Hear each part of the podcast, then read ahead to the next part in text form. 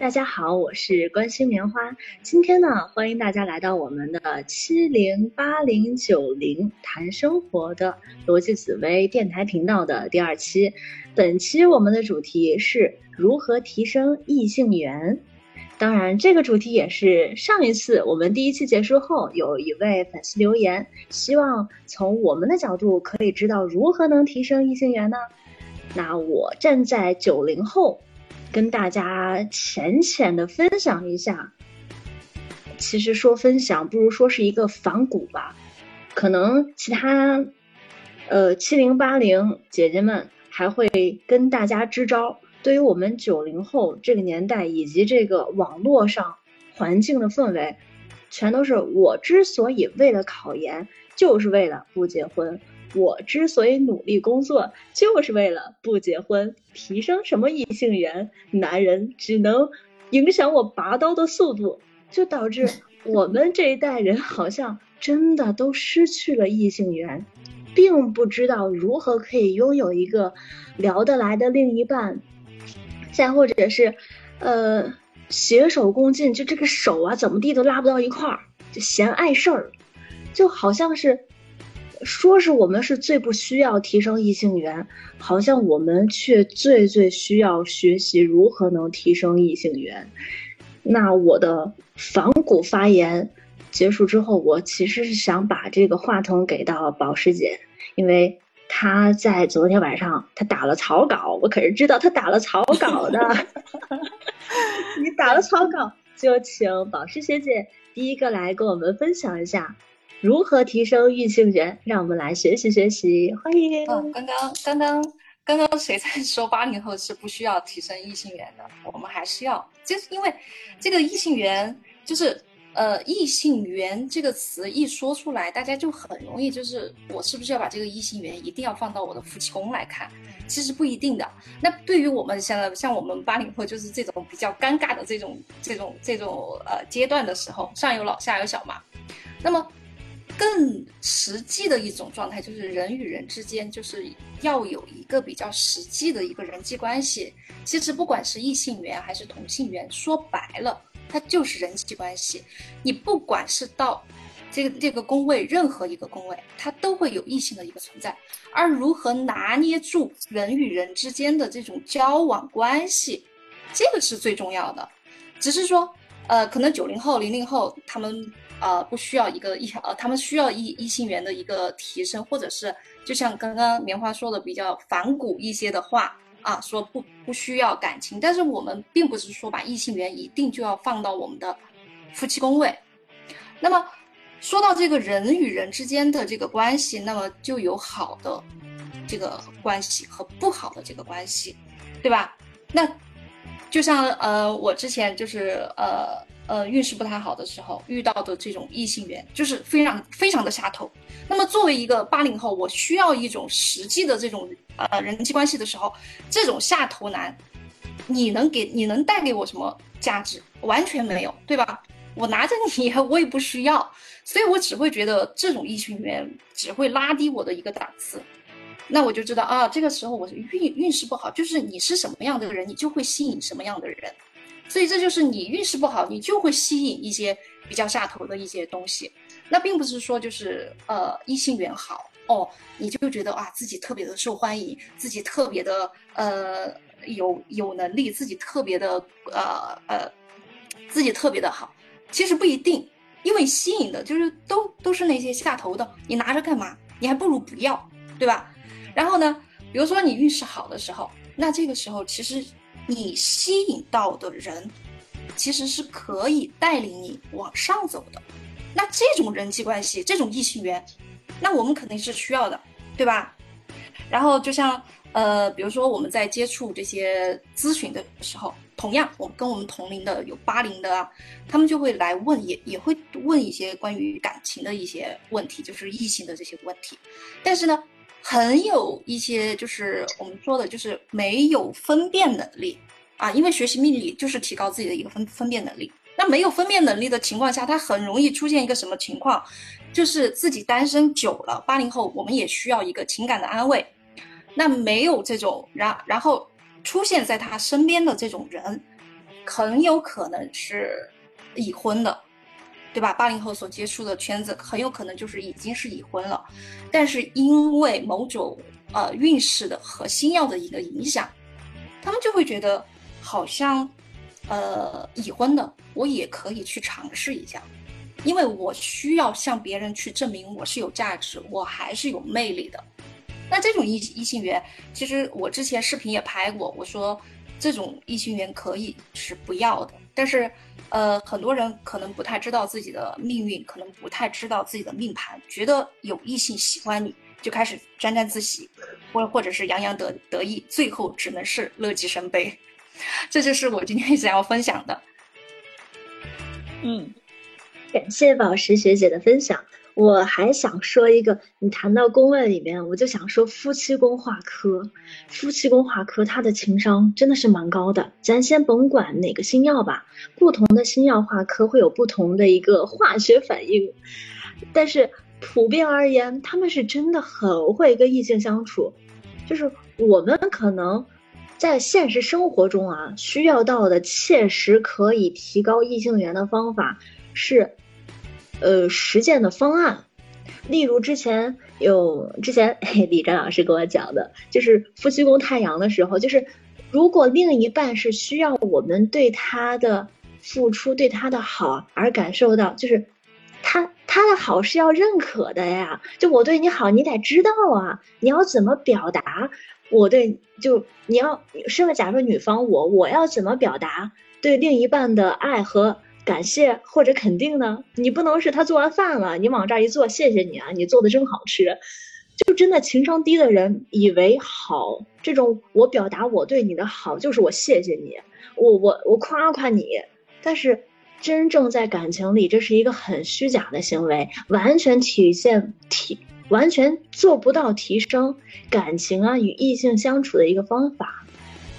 然后老师之前讲的是，那什么是好的表达？可能是他在做菜的时候，可能他切个黄瓜，然后你在旁边偷吃一个；可能是他刚炒好的番茄炒蛋，然后你就已经把盘儿端到你那边尝两口了。可能这就是一种异性或者说是夫妻感情情绪之间的一种好的互动，而非是他做完饭之后把饭端你根儿了。你说我谢谢你，你真好，老公你真棒。那这太假了，可能是在他付出，在他这种为你付出的时候，两个人在互动的时候，你有参与进来你们的感情里。很多人在谈恋爱却没有参与进来，真的，现在我们九零后的恋爱都是这，谈恋爱就跟俩人搭了个伴儿一样，明明是应该热恋的年纪，但是就像工作一样搭了个伴儿，就完全没有参与感。可能这也是我们需要。学习需要提升的一个方向，有道理，有道理，我同意，非常同意这个。嗯，这说到夫妻跨科，我先自吹自擂的，我就夫妻宫跨科，所以说 在对在这方面是。在这方面，我还是以再有再以一个另外一个角度，结婚二十几年的一个人来讲，也是有一个有一定的资本可以讲讲这个。可是，在先在我先分享这个之前呢，我想和大家说一个什么事儿呢？我知道很多人都对什么算命感兴趣。当你们出去看星盘、算八字、看紫微，或者是怎样怎样的时候，就一定会听过所谓的算命师傅跟你说：“哎呀，你的异性缘怎么怎么着？”你的第一反应就是搞对象。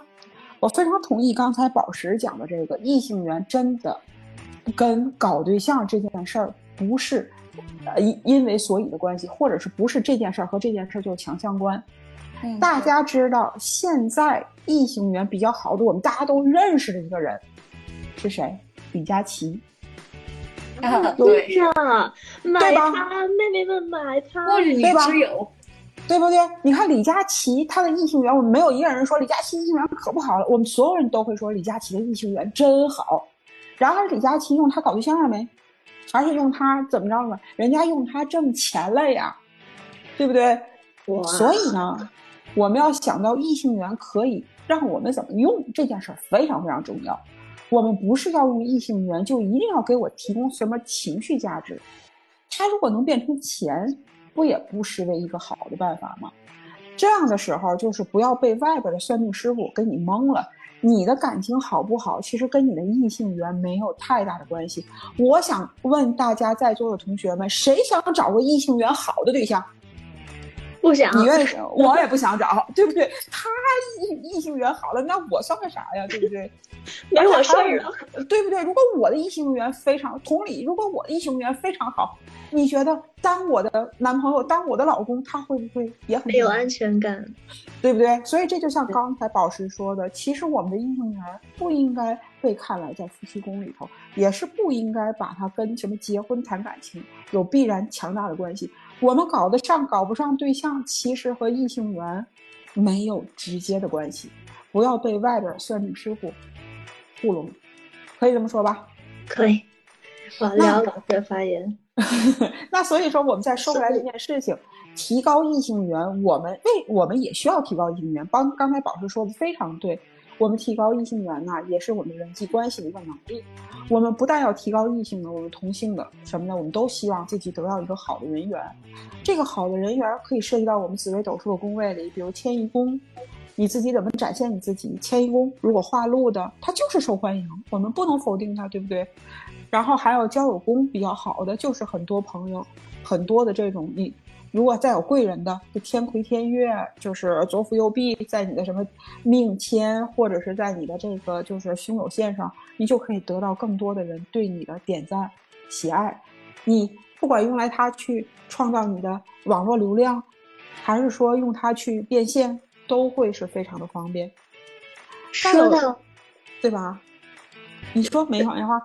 说到胸有线，我就想到小周，小周的胸有线都是非常棒。我想请小周来说几句。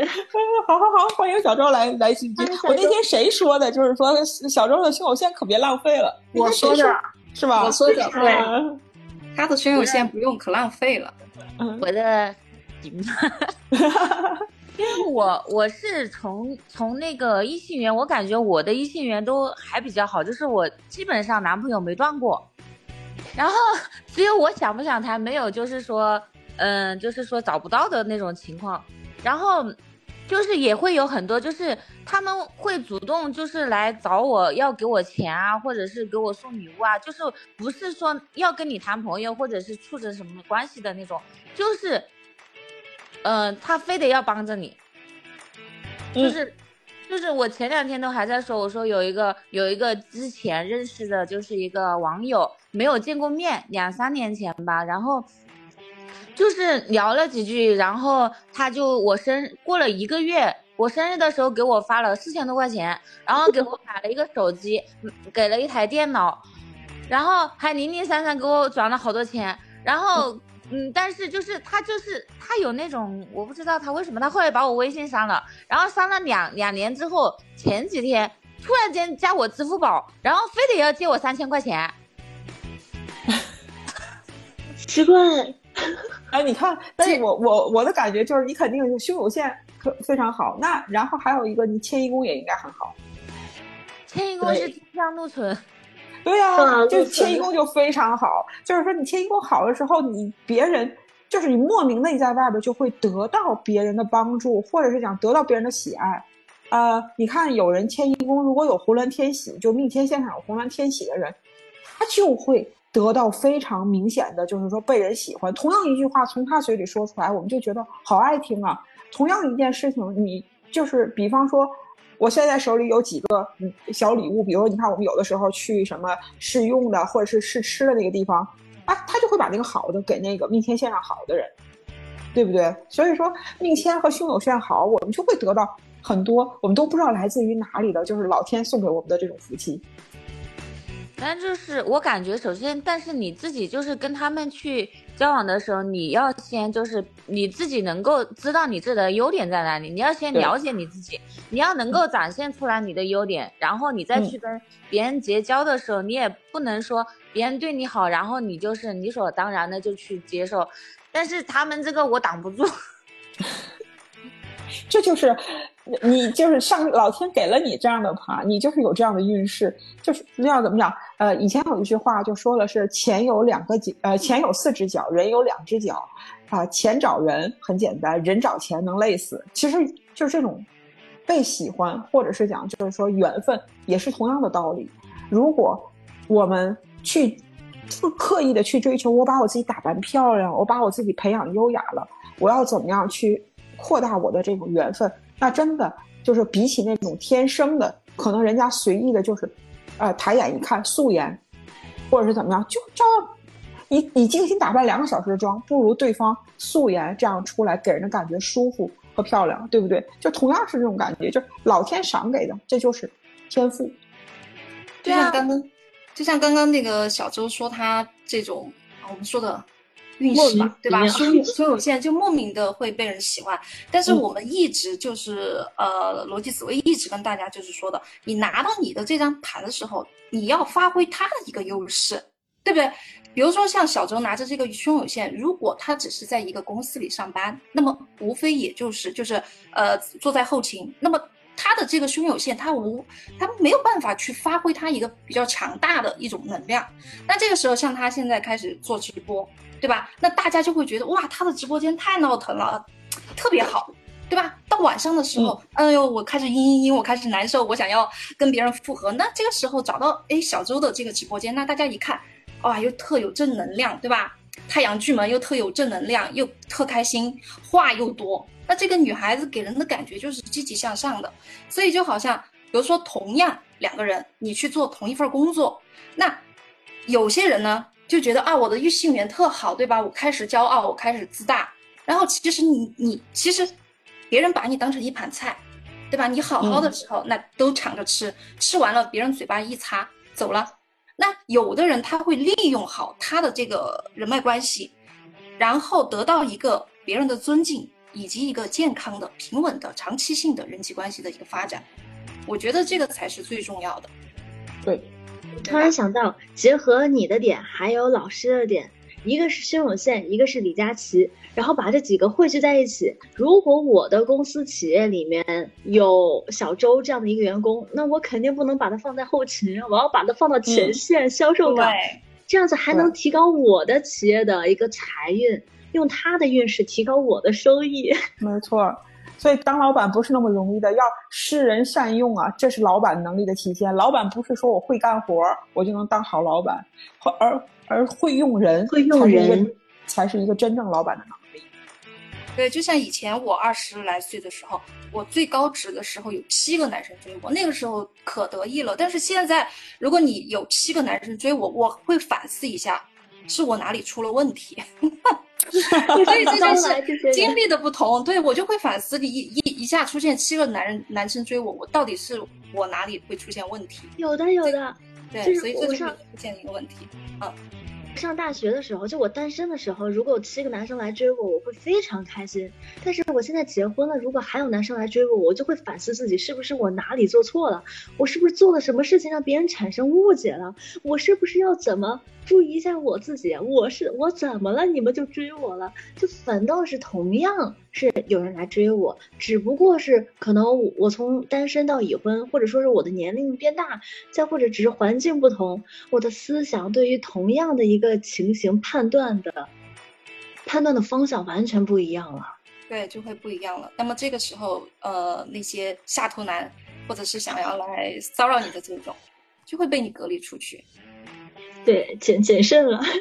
所以说呢，异性缘这个东西，如果我们把它用在了，比如我已经已婚了，我并不，我并不想让我的婚姻变得一团糟，那我就把我并不能屏蔽这个，就是说我跟异性的接触。这个社会，你说男人也好，女人也好，你能屏蔽跟另外一个性别的人接触吗？几乎不可能。在寺庙里的工作工作的人，他还能遇见女施主了，对不对？所以说。我们不想破坏我们现有的婚姻，我们觉得还好，比较稳定。那么我们还有异性缘的话，我们可以如果可以把它用在像李佳琦一样，把它用到我们的事业上发展的话，这也是一个办法。但是如果真的你想为了感情、为了婚姻的话，请不要去考虑什么提高异性缘，这个跟你找到一段好的婚姻没有关系，而没有一个必然的关系。我个人认为是这么认为的。还有一点就是说。咱们说了，就婚姻这个东西，它包含的东西，它是这样的。如果现在这种开放的这种这种社会环境的话，婚姻也可以是同性啊，对吧？所以说这个异性缘，对不对？咱们不能否认人家就说有同性关系的人就是怎么怎么不好，每个人喜欢的不一样，所以说人家可能觉得在他的眼里就是，哎，我一个同性的朋友跟我相处的比你们异性的找老公找老婆相处的更好，我们不反对这样的人。所以说婚姻不等于一定要同，一定要异性，也找异性缘也不要跟婚姻划等号。呃，关于就是说，我觉得婚姻这个东西，它和恋爱又不是一样的，所以说这个我们未来可以再找机会再去讨论这个。呃，再说回到我们今天讲的这个异性缘如何去提高它，我个人觉得，呃，要先把握好一个尺度，就是我要知道这个异性缘我是跟他什么样的这种一种交往的关系，同事的关系，还是说这种客户的关系，还是说。我我现在是一个自由的状态，我没有婚姻，也没有男朋友，我只想多交一些朋友，有共同爱好的什么这样的朋友，这都没有关系。你先搞清楚你自己在什么状态里，你需要一个什么样的关系，然后再往下去去进行。还还有一点就是说，我觉我刚才看了一句话，我觉得挺有意思的。呃，我喜欢上班，这句话是这么说的：我喜欢上班，我上班可开心了。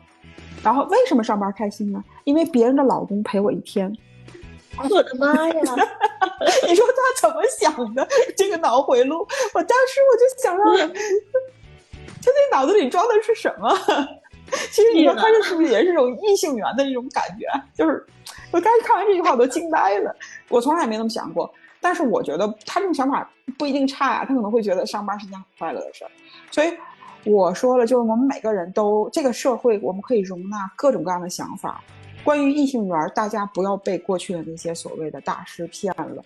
我们真正要用异性缘的地方，真的不是婚姻里，而是我们的这种，呃，就社交能力，包括我们我们现在在这个现在的社会里的这种对社会的一种，呃，活动里头，让我们自己占一个，啊，可以得到一个比较做事情更顺利。像小周一样，他要说点什么事情，或者是做个直播，或者是干嘛。这样的话就会受到跟别人聊得开心，人家就愿意跟他多互动，多互动。这样的话对他来讲，未来可能这就是他的一个客户，或者是讲未来这有可能通过这个人又认识了其他的人。如果我有一个我觉得很好的，我一定要愿意愿意介绍给你，对不对？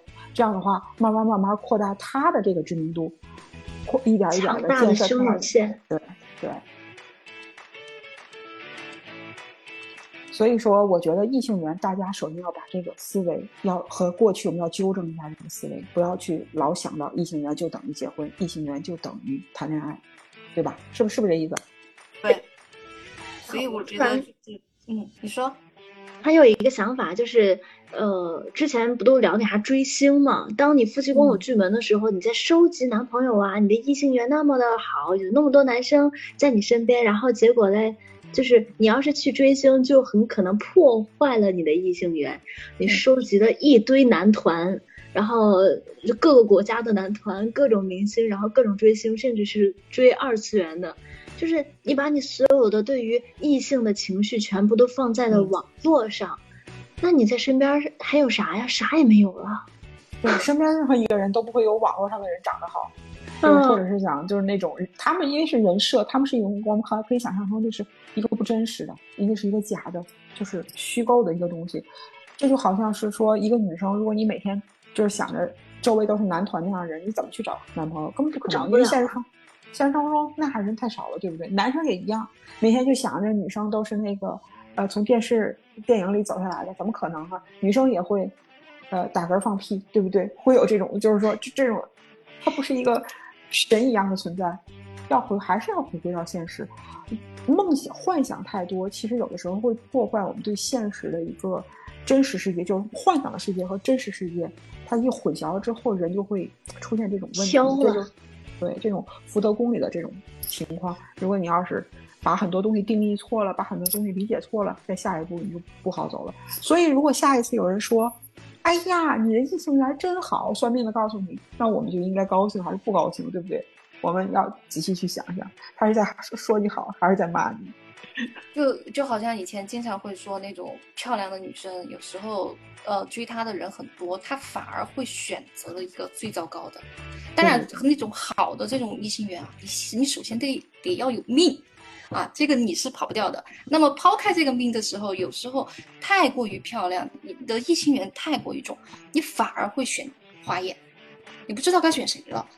最痛苦的是什么？流年遇到像今年二零二三年鬼年贪狼化忌，如果夫妻宫做了一个贪狼忌，就是那么多帅哥里面，你会选一个最丑的，就纳了闷儿了，我真的很惨。对，确实是在对的时间做对的事，这是我们人生最最有效的一个把人生过好的一个方式方法。夫妻宫贪狼化忌。那你说非得在这个时候，我就非得要去搞个对象，我就非得，非得要去找一个怎么怎么样的？因为这个记忆它刺激你，让你觉得，哎呦，这这地方我是不是没有了？我是不是有有空有空了？我必须要去啊做这件事儿了。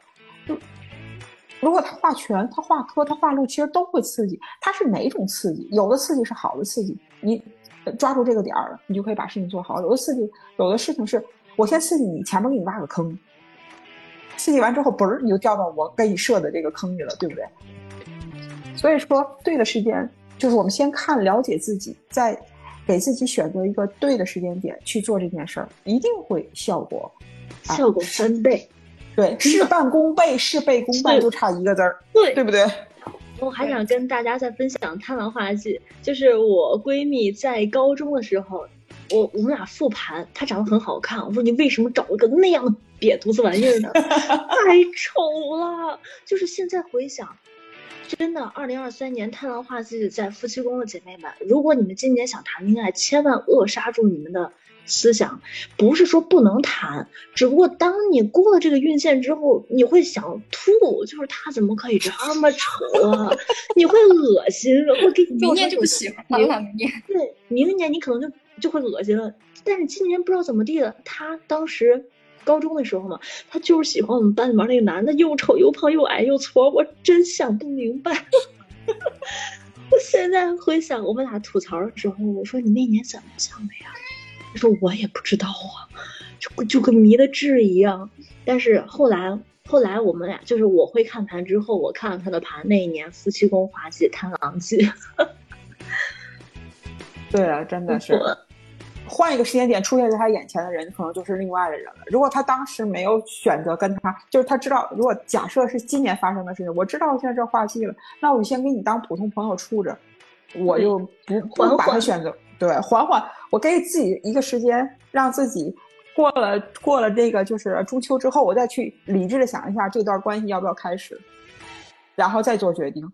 有的时候真的就是你自己。就是就像这种，你要是说现在着急，比如说年初认识了，然后又后边又又在一起，觉得年岁呃年纪又差不多了，差不多结婚吧。有的人你看相处个半年，或者是多长时间，不就谈婚论嫁了吗？再一结婚了，你再想改都晚了，晚了。所以这就是这就是说，我们知道今年有这个情况，那我就。哎，一是给对，但你说真正的规避不了，规避得了吧？还规避不了，你还是会 遇到那种长得好像是很丑，啊，对，让你挺愁得慌的那种人出现，那你就，你你就到最后你就会，我要是我给建议的话，你就你就把这个时间和精力遇到别的事儿上。我们有那么多事儿要做，我们去挣钱，我们去挣钱啊，我们去，要不然我们去玩或者是干嘛的，我们去考研也行啊，我们去。去做点什么事儿，分散一下精力。我上次给大家讲过一个事儿，我们要找什么样的对象，就或者讲这什么样的老公，或者是老婆。对于一个好稳定的婚姻来讲，其实我们需要找的是一个三位一体的人。什么叫三位一体？这个人能跟我同频，能跟我同悲，和跟我有一个近似的人生目标。这样，如果三有这三个特点集于一身的话，他就是你一个很合适的伴侣。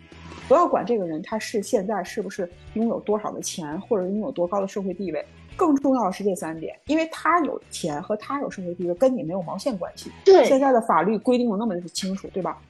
那什么叫同喜呢？就是我真的现在，比方说我今天升职了，我跟他说了，他能非常高兴。大家见过多少男人打压女人，老婆升职了，老公反而 PUA？什么样？你根本就是说，人家找不出人来才会用你，怎么怎么着了？很多很多，对吧？如果真的一个一个男人，或者是讲一个老婆，他他听见你跟他讲啊，我你升职了，你加薪了，他从心底里为你高兴，这是同喜。什么是同悲呢？你遇到了一件非常郁闷的事儿，就像那个吃面的那个女生，大家都知道吧？前一阵那个视频，那个女生她那天很不高兴，她就为了就是，我我非常能理解他，因为我属于那种人，就是如果我很饿想吃一个东西，这个东西端上来之后很难吃，我真的就会觉得特别难受，就那种人，所以我非常能理解他。如果他旁边是一个可以能跟他同悲遇到这个点的话，他说两句让他说两句吧，这么一个老公的话，他就不会那么情绪激动了。虽然这吃面是个小事儿，但是人生有很多的大事儿，比方说考试失利了，比方说我们考车本被挂了，或者是讲我们办什么事儿，或者是丢了钱包了，或者怎么讲，这个人如果他真的可以跟你同归，他能理解到你，并且给你一个不是嘲笑你。你看有的时候就说，比如说。我跟棉花说，我昨天就是说干什么什么事儿损失了，比如说五百块钱。棉花说，哎呀，真的是我我都替你心疼，怎么怎么样。但是有人就会听，哟，在表面上会给你感觉就是损失了啊，进行有这样，哎呦，该你终于轮到你了，有这样的，我天，对吧？但是真正这样的人，如果你找到这个男人，他既可以跟你同悲，跟你同喜，你就会觉得这个情绪价值就非常高了。为什么要有共同的目标呢？因为我们目标不一定非得一样。比如说，对于我的目标，比如我想找找一个就是压力不大的地方生存，比如什么，就是咱们讲的四线城市啊，或者怎么讲海边的城市，面朝大海，春暖花开。然后这个这个这个另外一半，他想的可能就是我要在一一线城市混奋奋斗出自己，这就不一样了，对吧？但是两个人比较接近的，比方说，我就想要一个。好的环境，那个人那个人想的就是差不多就行了。我老婆想要什么，我也觉得可以接受，或者我老公想要什么，我觉得都可以接受。那两个人差不多的，比如说都想过有钱的日子，有车有房，有房车的那种，那就或者两个人都想在精神生面上读很多的书，走万呃读万卷书行万里路，只要你们差不多，你往里块凑凑就可以了。这样的话，你们人生走起来就不累。一个想存钱。一个想消费，你想他能累能能过到一块儿去吗？对吧？所以这三个，如果你遇生命中遇到这么样一个人的话，请你珍惜，这非常重要。不要看他的异性缘好不好，这三个如果你遇到这三个在这个三个点有的话，他异性缘不好，他只属于你的宝就够了，你是我的宝贝就好了。对，这是两个人相处最幸福的一个点。对吧？你就是我的宝贝，对吗？你我我不需要别人都喜欢你，我喜欢你就够了。或者是讲，我也不希望做别人的宝贝，我做你的宝贝就够了，对不对？所以我觉得还是要就是根据自己的命盘，就是不要觉得你的异性缘好，就是真的是，就真的是啊，就对你掏心掏肺的这种。嗯，刚才谁说这个什么？就是共情的人，不是每个人都这样。所以说很难找啊！你一定要去找，这个世界上一定有人可以和你共情，可以和你共喜，可以和你共悲，但是不是说每个人都可以和你共喜、和你共悲，对不对？所以说，嗯，所以你如果这个人不能给你提供这样的共喜和共悲的情情况的话，其实他就没有办法跟你是提提供所谓的情绪价值。他给你再多的钱，最后没有情绪价值，对你来讲也是痛苦的。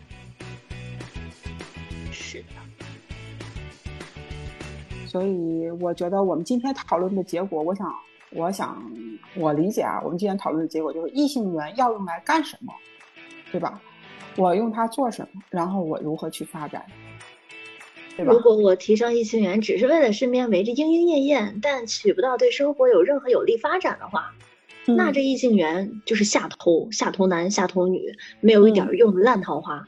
但如果说这个异性缘是我跟我唯一的对象，例如我老公、我男朋友，我们俩在相处的过程中是非常幸福的、非常开心的，提升我们生活品质、生活情绪的，为我的生活的情绪价值推波助澜的，那这种异性缘的相处，是我希望我的另一半能开心、能快乐，这也能让我们更积极、更向上的把我们的这个感情道路往前推，所以。